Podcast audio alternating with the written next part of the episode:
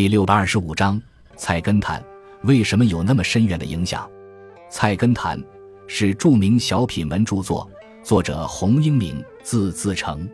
关于他的生平事迹，在史书上少有记载，今已无从考证。根据其他资料的记载进行推断，他可能是浙江余杭人，曾为官吏，后退仕隐居。《菜根谭》成书于明万历年间，是一部处世格言集。全书共三百六十则，每段话字数十字至上百字不等，全面阐述了作者关于为人处事、修身养性等方面的观点。在编写上，该书没有完整的系统和严密的逻辑，书中阐述观点时，颇有随感而发、随性而至、信手拈来的感觉。书中融合了儒、道、释三家的思想，既有儒家的中庸思想的体现。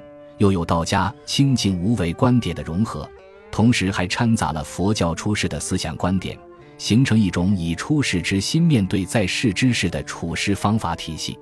该书确立的道德原则立场，对现代社会依然有着很强的借鉴意义。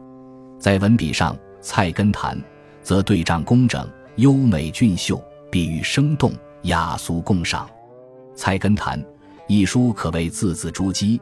其格言警句耐人寻味，发人深省。它集中了中国几千年来为人处事的智慧精华，对后世影响极其广泛和深远。它不仅在我国，乃至于在海外，特别是日本，都产生了很大的影响。时至今日，它仍被广大民众所喜爱。